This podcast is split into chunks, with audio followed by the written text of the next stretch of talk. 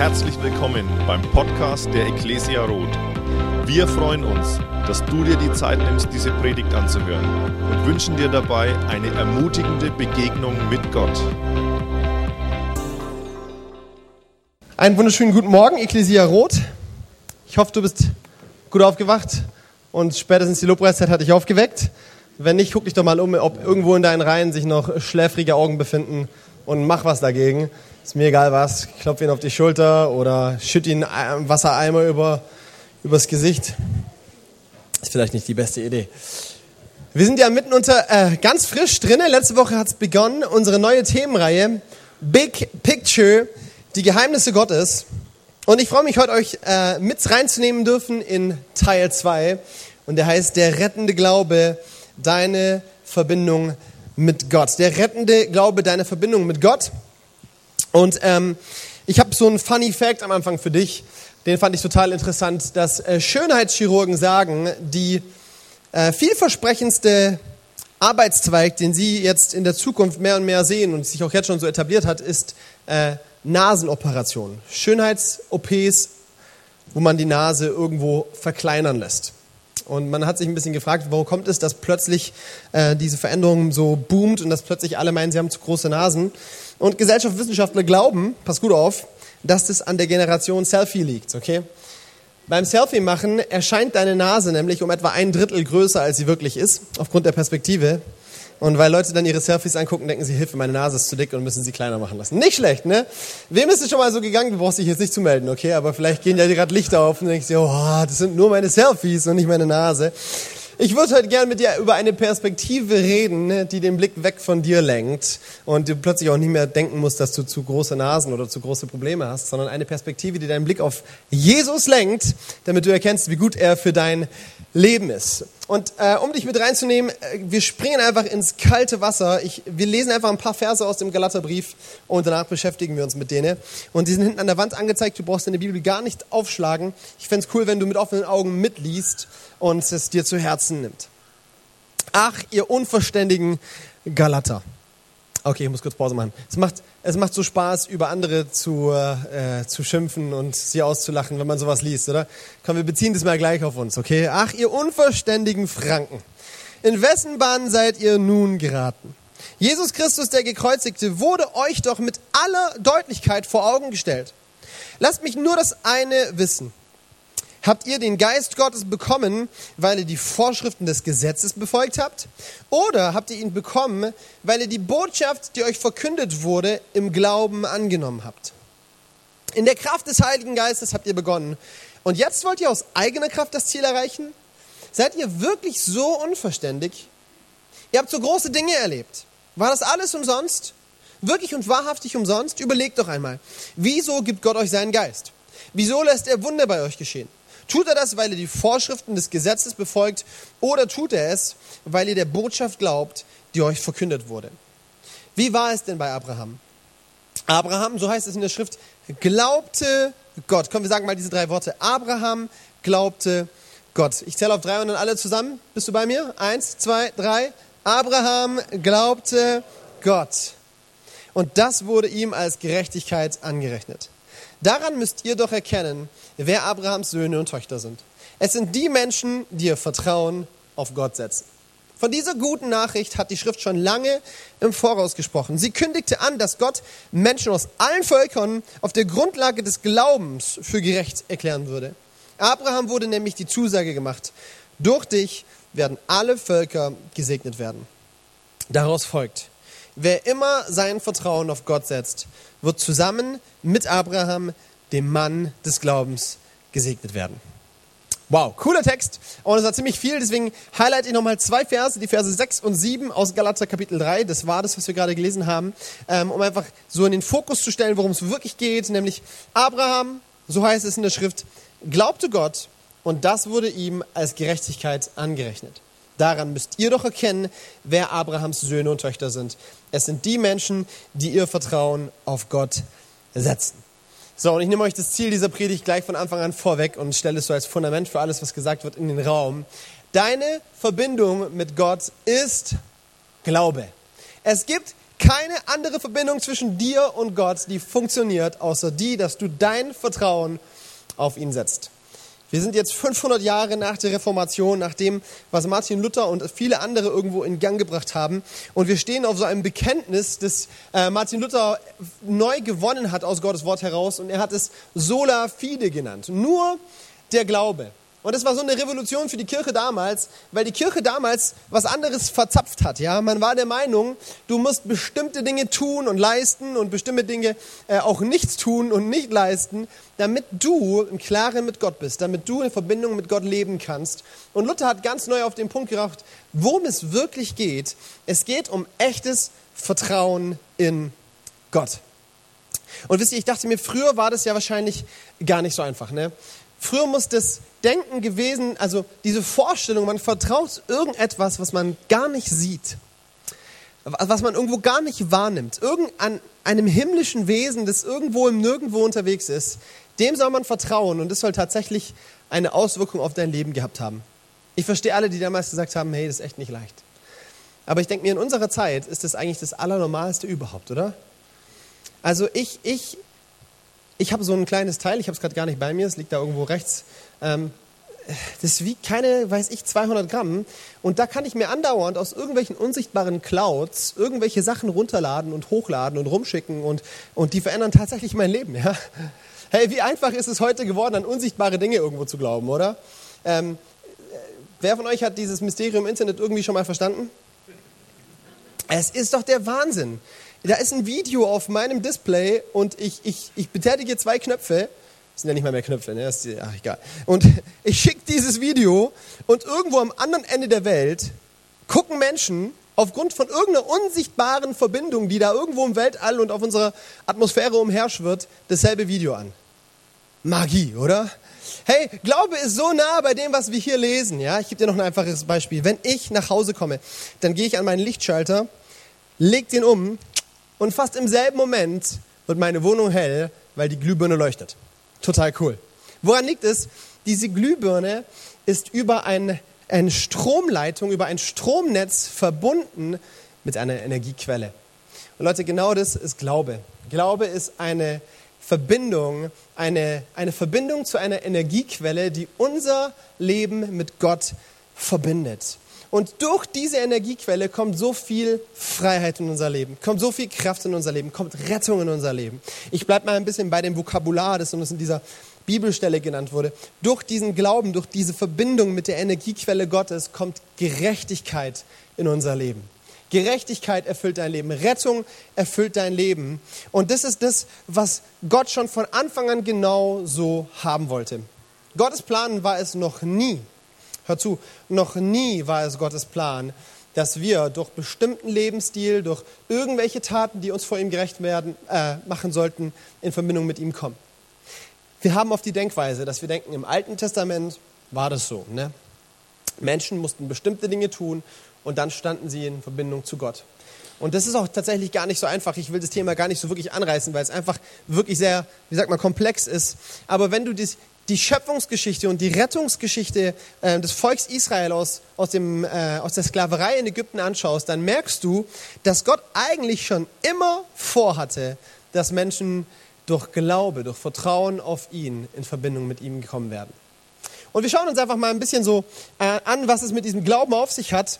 Und ähm, ich dachte, es ist vielleicht mal ganz charmant, wenn wir mal anfangen zu definieren, was Glaube nicht ist. Okay? Drei kleine Punkte, was Glaube nicht ist. Glaube ist nicht die Energie oder die Energiequelle, die dein Leben verändert.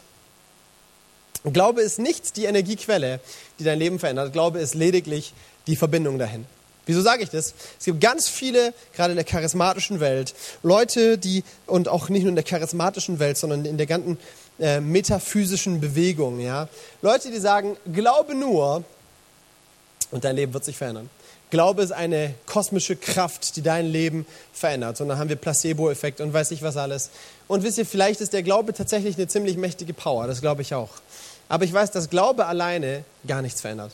Glaube alleine verändert mein Leben nicht. Aber Glaube ist eine Verbindung zu jemandem, der mein Leben verändert. Und das ist wichtig auseinanderzuhalten. Dein Glaube ist nicht die Kraft, die dich rettet, ja? Ist nicht die Kraft, die die Gerechtigkeit bringt, sondern Glaube ist deine Verbindung zu demjenigen, deine, Strom, deine Stromlinie zu dem, der dein Leben verändern kann. Glaube ist auch nicht Religiosität. Glaube ist nicht Religiosität. Glaube sind nicht die Dinge, die du eben tust oder eben nicht tust, die dich in Verbindung zu Gott bringen. Es gab zur Zeit Luthers, wenn wir schon bei der Reformation sind, diesen ähm, berühmten Satz, äh, hörst du die Münze im Kasten klingeln, wird deine Seele aus dem Feuer springen. Ne? Also dieses Denken von, du tust jenes und was anderes kommt dabei heraus. Ja? Glaube ist nicht deine Religiosität. Glaube bedeutet nicht, an Weihnachten mal wieder in die Kirche zu gehen. Und weißt du was, Glaube bedeutet noch nicht mal jeden Sonntag in die Kirche zu gehen. Glaube bedeutet nicht, morgens oder mittags oder abends vor dem Essen seine Hände zu falten und ein frommes Gebet zu sprechen.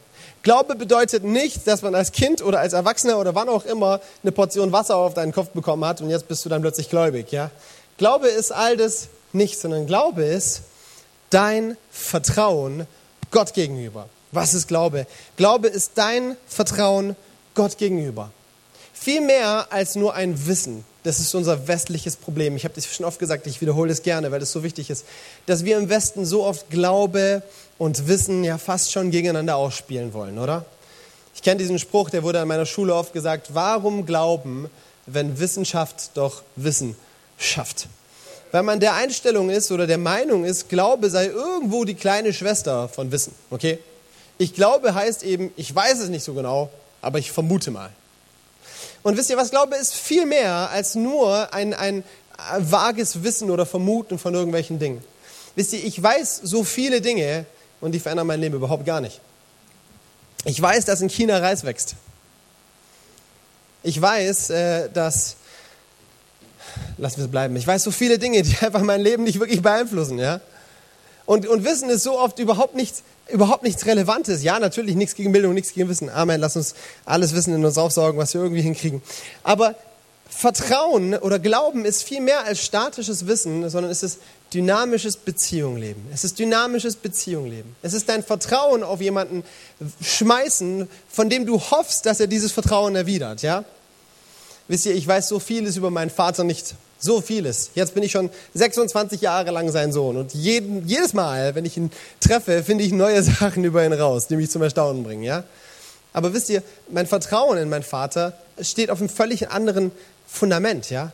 Äh, ich, ich weiß noch lange nicht alles über ihn. Es gibt Menschen, über die weiß ich sicherlich mehr als über meinen Vater. Und trotzdem vertraue ich ihm. Wieso? Weil er mein Vater ist.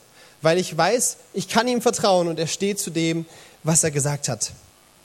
Und dieser Glaube an Gott, Vertrauen auf Gott, bereichert unser Leben mit all den Dingen, die Gott dir zusprechen will. Der letzte Vers aus Galater 3, den wir gerade gelesen haben, war, dass all diejenigen, die ihr Vertrauen auf Gott setzen, durch Abraham gesegnet werden. Gottes Segen wird in deinem Leben freigesetzt, wenn du anfängst, ihm zu vertrauen. Vergebung. Wie kommt Vergebung in dein Leben? Vertraue Gott, glaub an Gott und dir wird vergeben werden. Freiheit. Wie kommt Freiheit in dein Leben? Vertraue Gott, er wird dir Freiheit schenken. Wie kommt ewiges Leben? Wie, wie erlangst du ewiges Leben? Vertraue Gott, er wird dir ewiges Leben geben. Und wir wollen uns einfach kurz drei knackige Punkte anschauen zum Thema Glauben. Und vielleicht hast du schon entdeckt, auf deinem Platz liegt so ein äh, kleines Flyer, sehr gutes Wort. Ein Faltblatt, so heißt es. Ein Faltblatt. Und das darfst du gerne mal aufklappen. Da findest du nämlich so ein kleines äh, Skript und wenn du einen, Schrift, äh, einen Stift dabei hast, darfst du dich auch gerne frei fühlen, ein bisschen mitzuschreiben. Da ist extra eine Lücke für dich da, die du füllen darfst. Ähm, darfst auch gerne auf deinem Smartphone mittippen, wie es dir eben lieber ist. Aber wir fangen an mit dem ersten Punkt. Der Ursprung des Glaubens. Und dieser erste Punkt heißt Gottes Wort. Was ist der Ursprung des Glaubens? Gottes Wort. Steigen ein in Vers 5. Paulus sagt, überlegt doch einmal. Wieso gibt Gott euch seinen Geist?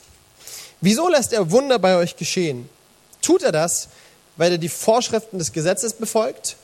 Oder tut er es, weil ihr der Botschaft glaubt, die euch verkündet wurde? Paulus unterstreicht hier nochmal, Gott wirkt in deinem Leben nicht deswegen, weil du seinem Gesetz immer befolgst. Ja? Wenn das die Bedingung wäre, damit Gott in unserem Leben wirkt, dann wird Gottes Wirken oft mal sehr, sehr, sehr klein werden. Ja? Aber das ist nicht die Grundlage, sondern dein Vertrauen ist es. Und wo kommt dieser Glaube her? Er kommt daraus, dass die Galater Gottes Botschaft gehört haben. Sie haben eine Predigt gehört.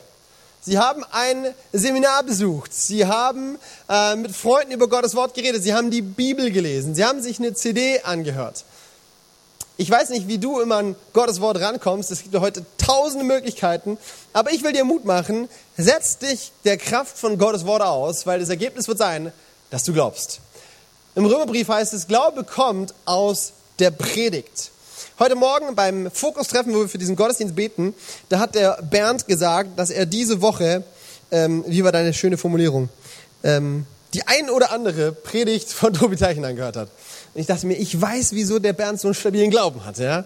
Das kommt daher, dass er sich Gottes Wort aussetzt, dass er sich Predigten anhört. Und offensichtlich genügt ihm die Predigt hier am Sonntagmorgen nicht. Da gibt's Hunger nach mehr. Und deswegen hört er sich die vom Tobi Teichen an. Ich nehme jetzt, ich vermute mal nicht, dass es daran liegt, dass er findet, dass er besser predigt. Okay, ich, für mein Ego Lass es einfach mal bleiben. Aber ich will dich einladen, dich Gottes Wort auszusetzen. Und zwar nicht nur durch Predigten, sondern ganz, ganz wichtig, lies doch Gottes Wort. Ich will dir ganz doll Hunger machen danach, dass du deine Bibel zu Hause aufschlägst und sie wirklich verschlingst. Wieso? Weil Glaube daraus entspricht. Weißt du, Gottes Wort ist mehr als Information. Viel mehr als Information. Gottes Wort ist Transformation.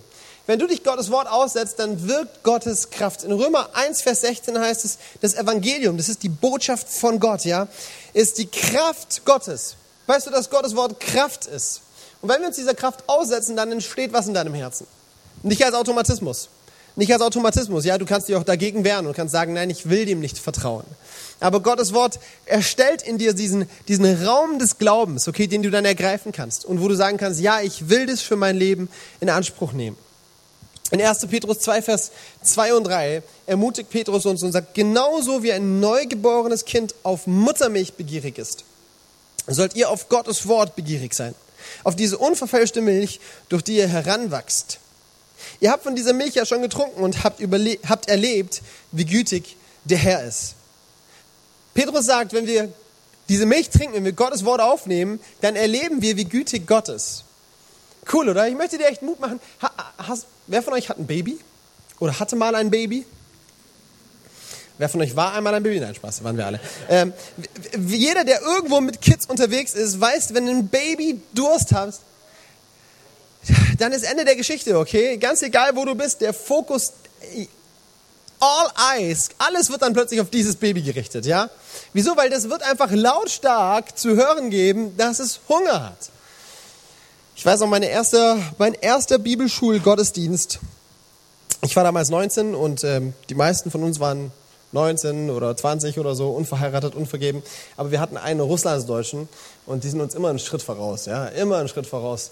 Der hatte mit, weiß ich, 22 vier Babys oder so und das war der, das war der Knaller, echt eine coole Family.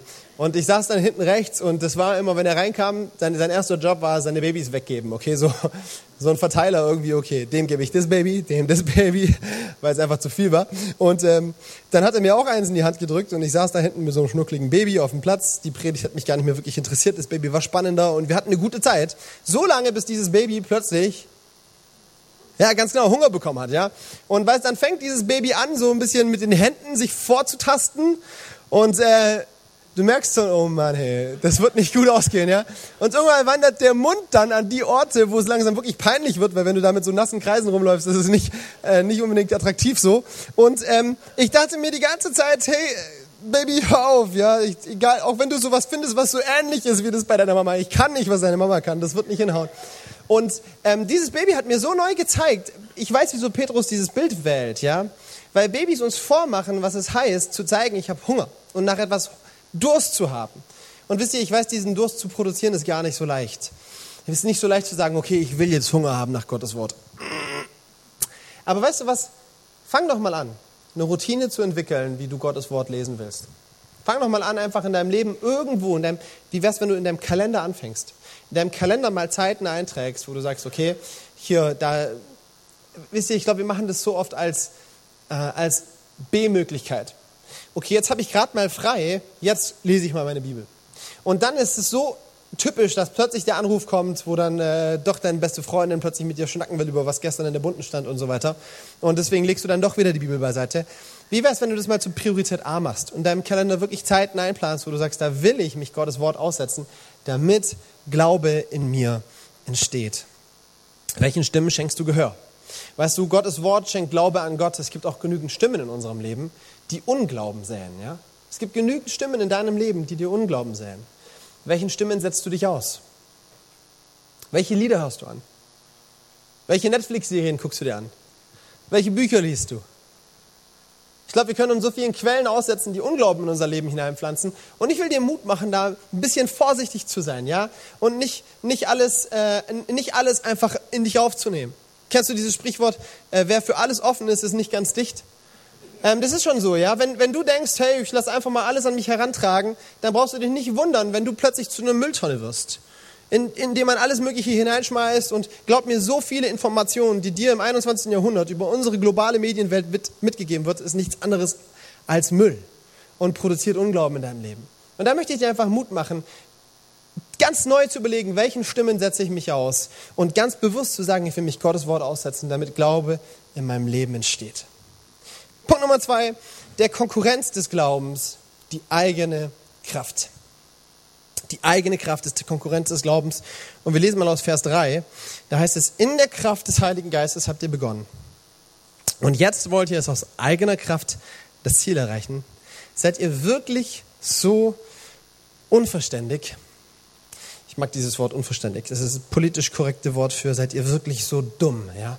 Paulus sagt, seid ihr wirklich so dumm, dass ihr meint, das, was ihr in der Kraft des Heiligen Geistes angefangen habt, könnt ihr jetzt aus eurer eigenen Vermögen heraus leisten? Wisst ihr, Paulus spricht hier von zwei Konkurrenten. Gottes Kraft und unsere eigene Kraft.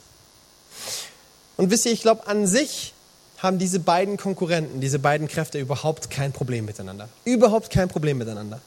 Gottes Kraft und deine eigene Kraft stehen überhaupt nicht im Clinch miteinander. Im Gegenteil, eigentlich sind die perfekt so geschaffen, dass sie zusammenarbeiten können. Ja? Weißt du was? Deine eigene Kraft ist Resultat von Gottes Kraft. Gott hat sie dir geschenkt. Gott ist der Ursprung deiner eigenen Kraft. Gott hat dir deine Begabung geschenkt. Sag doch mal kurz Danke. Ja, hey, deine Begabung, die kommt nicht vom Weihnachtsmann oder vom Storch. Ja, deine Begabung hat Gott dir geschenkt. Deine Leidenschaft, die ist nicht das Ergebnis von, weiß nicht was. Deine Leidenschaft hat Gott dir geschenkt. Gott hat sie in dein Leben hineingelegt. Du darfst noch mal Danke sagen. Ja, hey, ist doch cool. Gott hat dir das geschenkt, was du hast. Und er hat es dir nicht geschenkt. Gott hat dir nicht Berufung und Begabung und Leidenschaft geschenkt, damit du sie in der Garage stehen lässt und sagst, an Gottes Segen ist alles gelegen. Nein, sondern deine eigene Kraft, das, was Gott dir geschenkt hat, hat Gott dir geschenkt, damit du damit die Welt veränderst. Hey, deine Gabe ist immer auch eine Aufgabe, ja? Ich liebe die Geschichte von Gideon. Gideon ist so, ein, so eine mordscoole Story. Und das Schöne daran ist, dass äh, dieser Engel zu Gideon kommt und er ist so schrecklich unfromm. Wisst ihr, dass Engel nicht fromm sind? Dieser Engel sagt zu Gideon, geh hin in dieser deiner eigenen Kraft.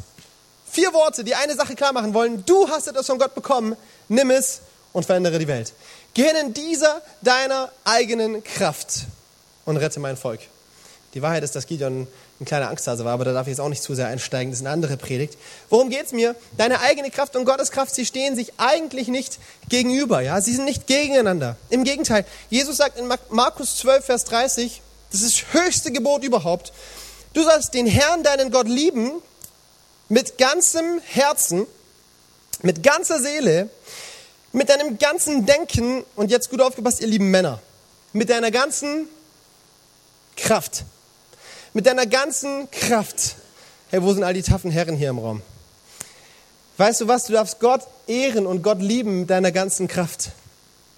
Falls du noch nie so wirklich den Zugang gefunden hast im Kerzen anzünden und im Singen von irgendwelchen romantischen Lobpreisliedern und in deinem Gedanken bist du schon zu Hause bei deiner Kettensäge und dem Sound von deinem Motorengeräusch, weißt du, dass du Gott lieben und ehren darfst mit deiner eigenen Kraft, mit deinem Bizeps, deine Hilti zu Hause, ja, deine Bohrmaschine. Weißt du was? Vielleicht spielst du kein Musikinstrument und du bist nicht der begnadetste Sänger. Der Sound, wenn dein Hammer zu Hause den Nagel trifft, ist Lobpreis in Gottes Ohren. Wenn du es zu Gottes Ehre tust. Mit deiner Kraft darfst du Gott anbeten. Ja, das, was Gott dir gegeben hat, deine Begabung, nutz sie zur Ehre Gottes. Mich macht es froh. Aber der Punkt ist der, dass wir, ähm, dass wir so oft die, auf die Lüge des Teufels reinfallen, dass wir unser Leben aufbauen auf unsere eigene Kraft. Und hier ist, hier ist die Konkurrenz zwischen Gottes Kraft und eigene Frage. Die beiden werden dazu Konkurrenten, wo wir das Fundament verwechseln. Wo wir uns nicht mehr auf Gottes Kraft stellen, um in, so, um in unserer Kraft zu dienen, sondern wo wir anfangen, uns auf unsere eigene Kraft zu stellen. Weil unsere eigene Kraft kein gutes Fundament ist. Und das ist meine Frage an dich heute Morgen. Auf welche Kraft baust du dein Vertrauen auf? Auf welche Kraft verlässt du dich? Von welcher Kraft machst du dein Leben abhängig? Von welcher Kraft äh, schöpfst du deine Sicherheit für morgen? Weißt du, verlass dich auf deine eigene Kraft, mach dich abhängig von deinen eigenen Möglichkeiten und im Endeffekt wirst du genau daran zugrunde gehen. Deine eigene Kraft reicht nämlich unterm Strich nicht aus. Und wisst ihr was, wenn ich diese Worte so gehört habe? Bin ja schon, ich bin in der Pfingstkirche groß geworden. Im Bauch meiner Mama habe ich so viele Predigten gehört, wie viele Menschen ihn am Ende ihres Lebens nicht gehört haben werden. Ja? Und habe so viel oft von diesen klassischen charismatischen Aussagen gehört, zu denen ich absolut stehe. Ja? Bau dein Leben nicht auf deine eigene Kraft, sondern auf Gottes Kraft, auf die Kraft des Heiligen Geistes. Meine Reaktion war, hä? ey, wenn ich in die Welt gucke, da sind so viele Leute, die geben einen Pff auf Gottes Kraft und sind richtig erfolgreich. Ja, das sind richtig reiche Leute, die haben das Ganze, was sie da haben, durch ihre eigene Kraft hervorgerufen. Hey, und ich dachte mir, was ist das für eine Aussage? Bau dein Leben nicht auf deine eigene Kraft, weil sie trägt nicht. Und wisst ihr, was ich mehr und mehr merke? All diese Dinge, die wir in unserer Kraft erreichen können, sind unterm Strich Kreisklasse. Unterste Liga. Weißt du, wirtschaftlicher Erfolg. Wir können uns einmal streiten über den Punkt, ob man dafür wirklich Gottes Kraft braucht. Ja? Ich, ich, ich behaupte einfach mal ganz plump, manche Menschen brauchen dafür nicht Gottes Kraft, um wirtschaftlich erfolgreich zu sein, sondern sie schaffen das sogar mit Lug und Betrug. Aber weißt du was? Wirtschaftlicher Erfolg ist Kreisklasse. Gott spricht von Dingen in deinem Leben, wofür du seine Kraft brauchst, die sind Champions League. Das sind Dinge, die wirklich im Leben zählen. Lass mich mal aufzählen. Vergebung. Vergebung. Hey, mein Freund, willst du aus eigener Kraft dir deine Schuld wegnehmen? Völlig unmöglich. Um Vergebung zu bekommen, brauchst du Gottes Kraft in deinem Leben. Willst du anderen Menschen lernen zu vergeben und dich frei zu machen vom Groll in deinem Herzen? Probier's doch mal aus eigener Kraft. Viel Spaß beim Scheitern. Du brauchst Gottes Vergebungskraft in deinem Leben, um anderen Menschen vergeben zu können. Wir gehen mal weiter. Bestimmung. Glaubst du, aus deiner eigenen Kraft kannst du deinem Leben ein Ziel geben? Kannst du deinem Leben Bestimmung schenken? Unabhängig vom Schöpfer, der dich geschaffen hat. Keine Chance. Viel Spaß im Burnout. Ewiges Leben. Das Leben ist nicht nach dem Tod vorbei. Die Bibel spricht von einem ewigen Leben, das auf uns zukommt. Und glaubst du, du kannst aus eigener Kraft dir ein ewiges Leben mit Gott versichern? Keine Chance. Das ist die Champions League. Das sind die Sachen, die wirklich zählen im Leben. Und ich könnte viele Sachen weitergeben. Ja, Friede. Wer schenkt dir Friede? Wer schenkt dir die, die Zuversicht zu leben, auch wenn um dich herum alles gegen dich ist? Ja, Champions League, die Sachen, die im Leben wirklich zählen, dafür brauchst du Gottes Kraft in deinem Leben. Und ich möchte dir Mut machen, werf dein Vertrauen auf den Herrn. Mach's wie der Psalmist, der im Psalm 21 ist glaube ich, ich muss ein bisschen scrollen hier, der sagt, ich hebe meinen Blick auf zu den Bergen. Und damit meint er all die Sorgen, all die Giganten in seinem Leben, die ihm Angst machen wollen. Ich hebe meinen Blick auf zu den Bergen. Woher kommt meine Hilfe? Meine Hilfe kommt von dem Herrn. Er schaut nicht zuerst auf, auf seinen Nagel und seinen Hammer, auf seine Hilti und denkt sich, wie lange müsste ich bohren, damit ich durch den Berg durchkomme, ja? Sondern er wirft seinen Blick auf Gott und er sagt, Gott ist meine Hilfe. Er wird mich retten. Er wird mir Leben schenken. Ich habe das probiert, in ein paar Sätzen zu formulieren, die du vielleicht mitnehmen kannst oder die auch mitschreiben kannst. Selbstvertrauen bringt dich bis an deine Grenzen. Gottvertrauen bringt dich hinter deine Grenzen. Selbstvertrauen schöpft dein Potenzial aus. Gottvertrauen schöpft aus Gottes Potenzial. Weißt du, wenn du auf dich selber vertraust, dann kriegst du viel hin, ja? Du kannst dein ganzes Potenzial, alles, was in dir steckt, kannst du ausschöpfen. Aber du wirst immer bei deinen Fähigkeiten stehen bleiben. Gottvertrauen bringt dich viel weiter, bringt dich in die Ebenen, wo Gott anfängt, in dein Leben zu wirken und seine Kraft freisetzt. Ich will dir eine kleine Geschichte erzählen, einfach um dir Mut zu machen, äh, auf Gott zu vertrauen. Die ist ganz frisch und, und mich begeistert sie. Ganz viele von euch haben mitbekommen, dass meine Frau und ich nach äh, Frankfurt gezogen sind, um dort eine Gemeinde zu gründen. Vor ungefähr zwei Monaten hat unsere Reise begonnen. Und von Schritt 1 an haben wir wirklich sehen dürfen, dass Gott Wunder tut, wie wir unsere Wohnung gefunden haben, wie Menschen zu uns gefunden haben, die mit uns Gemeinde gründen wollen. Das ist echt der Knaller. Und da denke ich mir immer nur, hey Gott, du bist einfach groß unterm Strich, ja. Ähm, und vor zwei Wochen oder vor anderthalb Wochen etwa waren wir auf einer Pastorenkonferenz, der Benny und ich vom, vom BFP, also der, dem Bund an Gemeinden, dem wir zugehörig sind. Und ähm, es gab so eine Lobpreiszeit am Abendgottesdienst, 1200 Pastoren zusammen in diesem Raum und, und ich bin nach vorne gegangen zur Bühne und habe so Gott mein Herz ausgeschüttet und ich habe gesagt, Gott, diese Gemeindegründung, ich habe da echt richtig, richtig Lust drauf. Ja, ich habe da großen Spaß dran und ähm, ich kann es gar nicht erwarten, loszulegen. Ja, es macht richtig Spaß und ich, ich habe auch große Sicherheit, dass du äh, Menschen zu uns führen wirst, dass du Menschen rettest und und all das Ganze, das da gar keine Sorgen, das wird schon klappen. Aber es gibt eine Sache, vor der habe ich echt richtig Angst. Und es ist dieser ganze Verwaltungsapparat, der da Hand in Hand geht. Weil weißt du, wenn du eine Gemeinde gründen willst, musst du früher oder später einen Verein gründen. Und das ist echt so eine Sache. Chrissy und Vereinsgründung. Niemals, okay? Das wird ganz sicherlich nicht durchgehen. Du musst mit dem Finanzamt reden. Du musst mit, äh, ich weiß ja nicht mal, mit wem ich überreden müsste. Ja, das ist einfach echt nicht mein, meine Ebene so.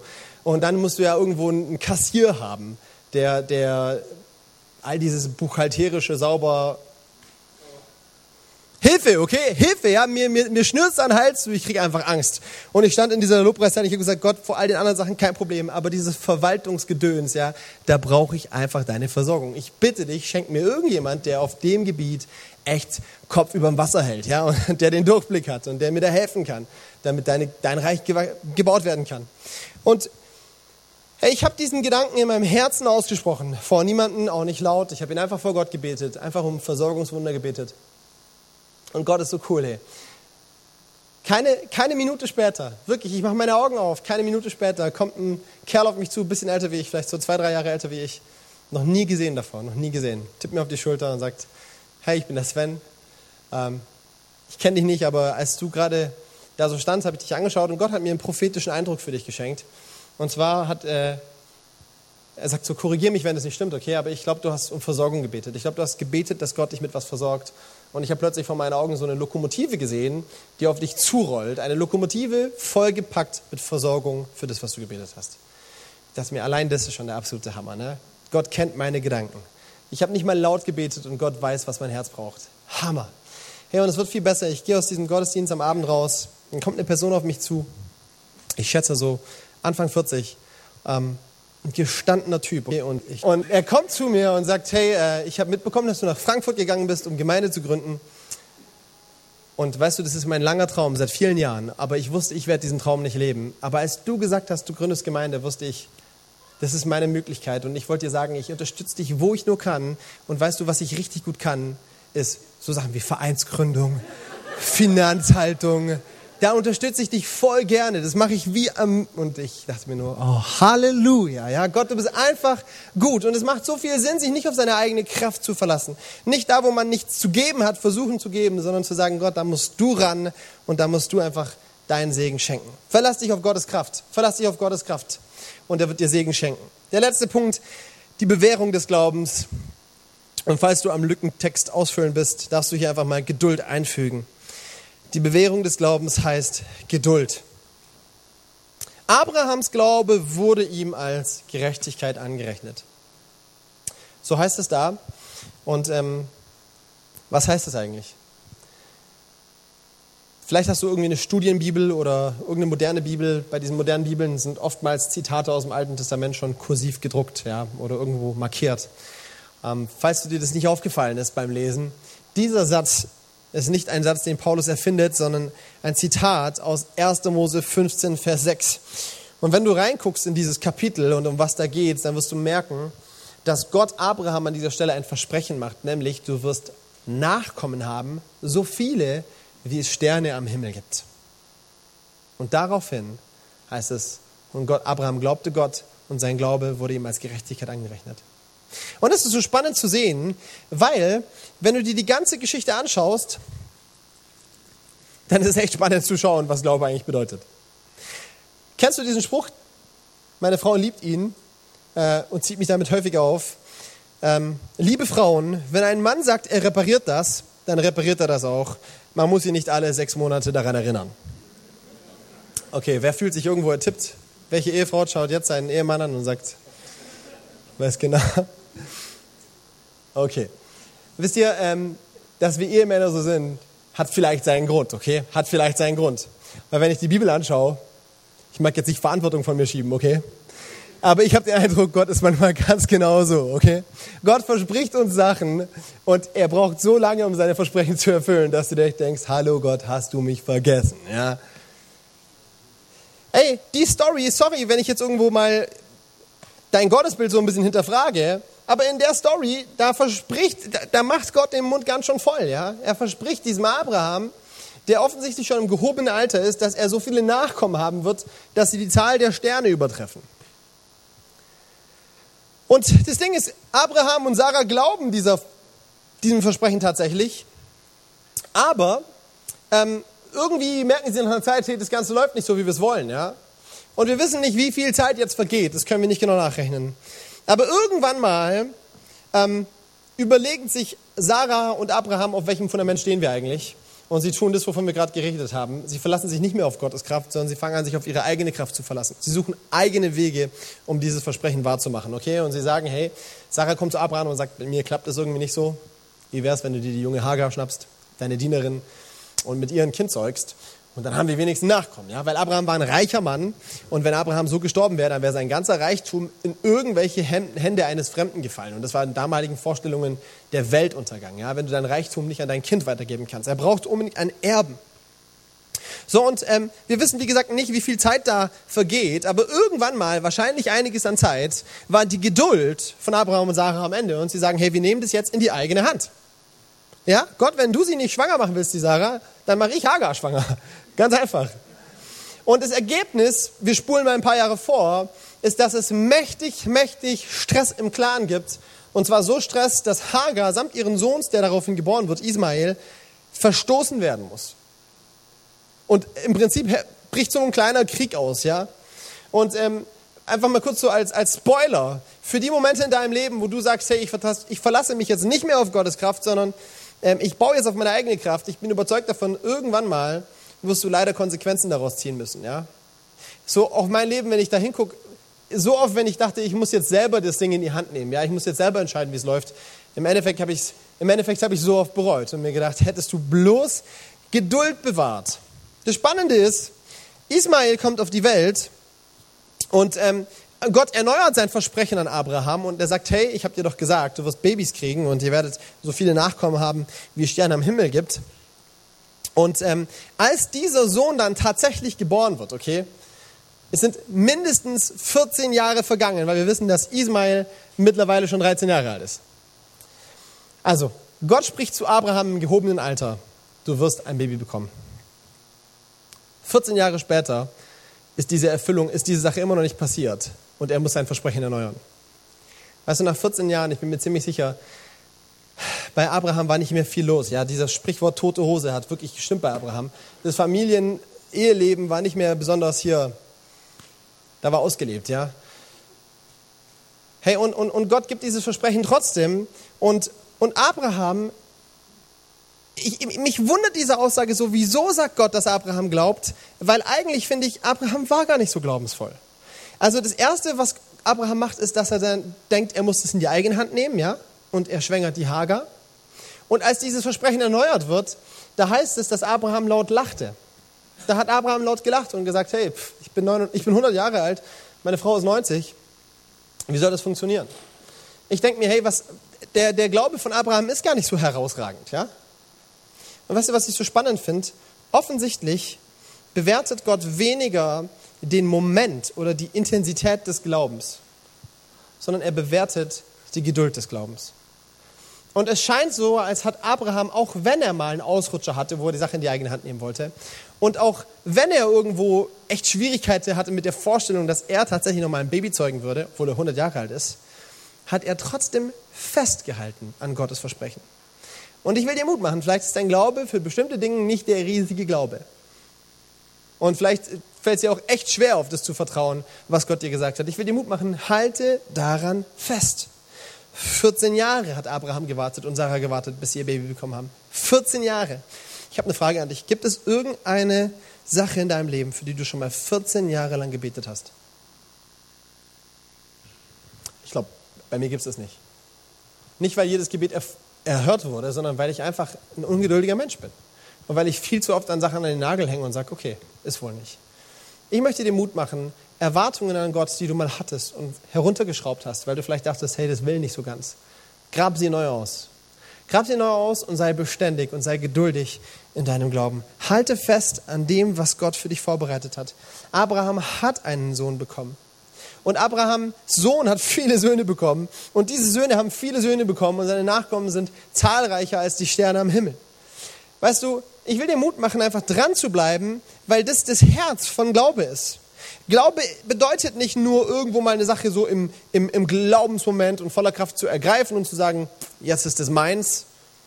Kennst du diese charismatischen Aussagen, name it and aim it oder irgendwie sowas hier, du, du proklamierst irgendwas und dann zack, kommt es in dein Leben hinein? Glauben bedeutet ausharren. Weißt du, dass das griechische Wort Pistoio, was Glaube bedeutet, genau das gleiche Wort ist, das wir auch für Treue verwendet wird im Neuen Testament? Treue und Glaube ist genau das gleiche Wort.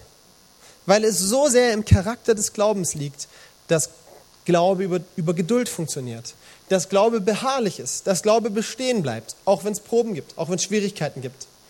Und ich möchte dir einfach Mut machen, ja? Lass mal die Intensität deines Glaubens beiseite. Ob du jetzt gerade wahnsinnig erfüllt von Glaubensgefühlen bist in dir, die dich äh, inspirieren, glaubensvoll zu leben, oder ob sich das Ganze gerade relativ kühl anfühlt.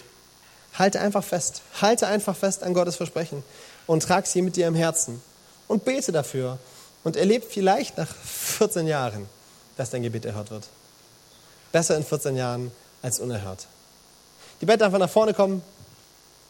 Und ich lade dich einfach kurz ein, dass du deine Augen zumachst und dir nochmal diese Frage stellst, ob es Bereiche in deinem Leben gibt, in denen du deine Erwartungen an Gott heruntergeschraubt hast weil du irgendwo auf die Erfüllung Gottes Versprechen gewartet hast und sie nicht so eingetroffen sind, wie du es dir vorgestellt hast. Und wenn du deine Augen geschlossen hast, darfst du wirklich zumachen. Gib doch dem Heiligen Geist mal kurz die Möglichkeit, zu deinem Herz zu reden, anzuklopfen an deiner Herzenstür und zu sagen, hey, vertrau mir neu.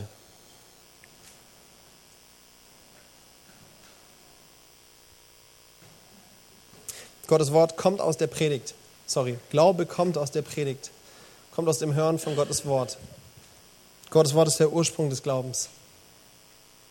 Glaube bedeutet, sein Leben nicht auf die eigene Kraft zu bauen, sondern auf Gottes Wort zu bauen, auf ihn zu bauen. Und Glaube und Geduld gehören zusammen. Glaube zeigt sich immer in Treue. Aber es war schon immer Gottes Plan, dass du durch Vertrauen auf ihn mit ihm verbunden bist. Nicht durch das, was du tust, nicht durch irgendwelche Taten, die irgendeinem Gesetz gerecht werden wollen, das du oder andere Menschen dir aufzwingen, sondern Gott wollte durch deinen Glauben mit dir verbunden sein. Und wenn du sagst, heute Morgen, ich möchte ganz neu auf Gottes Wort reagieren, ja? Glaube ist immer eine Reaktion auf Gottes Wort. Wenn du sagst, ich möchte ganz neu reagieren und Gott Vertrauen schenken, ich möchte ihn ehren, indem ich indem ich sein Wort neu in Anspruch nehme und mich darauf stelle und ihm Vertrauen lerne, geduldig Vertrauen lernen, dann lade ich dich ein, dass du diese Entscheidung mal kurz festmachst vor Gott durch ein äußeres Zeichen, indem du deine Hand hebst. Wenn du deine Hand hebst, um zu zeigen, Gott, ich will lernen, dir ganz neu zu vertrauen und im Glauben dran zu bleiben, dann will ich gerne für dich beten. Cool, Gott sieht deine Hand. Darfst du noch mal kurz runternehmen? Ich habe eine zweite Frage. Und ähm, dies für all diejenigen, die vielleicht zugehört haben und gesagt haben, spannend, was man alles mit Gott erleben kann. Ich wusste gar nicht, dass so viel im Glauben steckt. Ich dachte immer, Christsein bedeutet sonntags in die Kirche gehen oder an Weihnachten in die Kirche gehen. Weißt du, es gibt einen lebendigen Gott, der dich so sehr liebt, dass er am Kreuz für dich gestorben ist.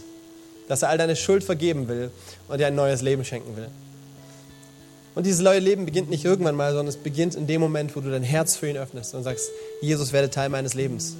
Und da fängt er an, eine Beziehung mit dir zu gehen, die deinem Leben echte Fülle schenken will. Und wenn du sagst, hey, heute Morgen möchte ich ganz bewusst, vielleicht zum ersten Mal, diesen Schritt auf Gott zugehen, ich möchte eine Beziehung zu ihm anfangen. Vielleicht war ich bisher Namenschrist, ja, und irgendwo religiös angehaucht, aber ich möchte heute Jesus wirklich kennenlernen. Dann lade ich einen auch noch mal jetzt kurz, während alle die Augen geschlossen haben, deine Hand zu heben als Zeichen vor Gott und zu zeigen, dass du mit ihm starten willst. Cool, Gott sieht auch dich. Komm, wir stehen gemeinsam auf. Wir wollen nochmal ein Lobpreislied singen und ich will für uns beten. Jesus, ich danke dir von ganzem Herzen, dass dein Wort verlässlich ist, dass wir, es auf, dass wir unser Leben darauf stellen dürfen und dass wir wissen dürfen, du bist treu zu dem, was du sagst, Herr Jesus. Und auch wenn es manchmal vielleicht nicht nach unserem Zeitplan funktioniert, im Endeffekt werden die, die auf dich vertrauen, gesegnet werden, so wie Abraham auch. Herr Jesus, und du siehst unsere Herzen, wie leicht wir in Unglauben fallen, wie leicht wir ins Wanken geraten. Und wir bitten dich, dass du uns starken Glauben schenkst, dass du uns hilfst, dir zu vertrauen. Und laden dich ein, in unserem Herzen einfach jetzt Veränderung zu bringen. Wir lieben dich, Herr. Komm, ich lade dich ein, sprich dein eigenes Gebet, äh, heb deine Hände zu Gott und wenn wir dieses Lied singen, such nochmal Gott und reagier in deinem Herzen auf das, was gesagt wurde.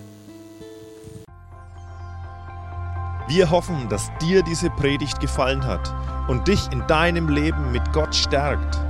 Außerdem wollen wir dich gerne besser kennenlernen. Dazu bist du herzlich eingeladen, unsere Sonntagsgottesdienste um 10 und 17 Uhr zu besuchen. Schau doch mal auf www.ecclesia-rot.de vorbei oder auf den sozialen Medien unter Ecclesia Rot. Wir freuen uns auf dich.